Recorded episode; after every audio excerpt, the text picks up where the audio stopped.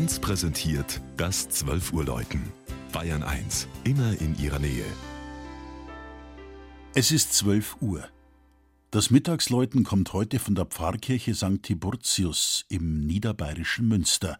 Regina Vandal über einen kleinen Ort voller Geschichte.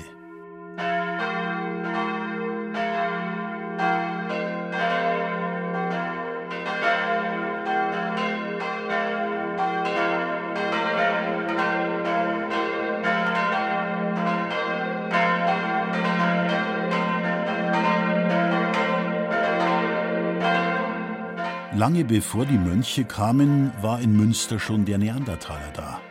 Mit seiner Sippschaft lebte er um 50.000 vor Christus in einer Höhle am Buchberg. Doch während der Vorzeitmensch noch Mammuts jagte und Eicheln sammelte, gab es im 8. Jahrhundert schon eine richtige Landwirtschaft, für die man Platz brauchte.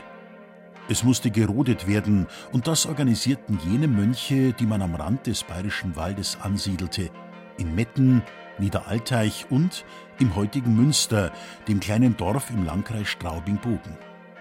Zum Einstand bekamen sie Reliquien des römischen Märtyrers Tiburtius, der dann auch Klosterpatron wurde.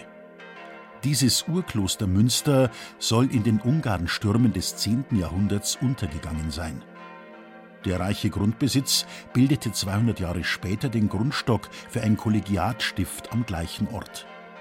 Die zehn meist adeligen und studierten Chorherren errichteten die heute noch bestehende romanische Stiftskirche St. Tiburtius. Sie lebten nach der alten Aachener Regel, kannten also nicht das Gebot der Armut und besaßen eigene Häuser, die heute noch teilweise erhalten sind. Als Folge der Gegenreformation wurde Pfaff Münster, wie die Leute sagten, nach Straubing verlegt.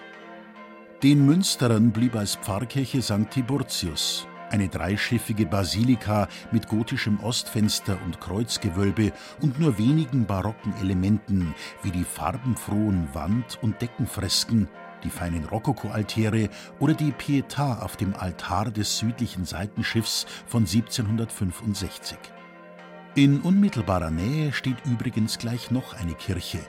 St. Martin, ein kunsthistorisches Kleinod, war in Stiftszeiten Pfarrkirche und fungiert heute völlig glockenlos als Friedhofskapelle.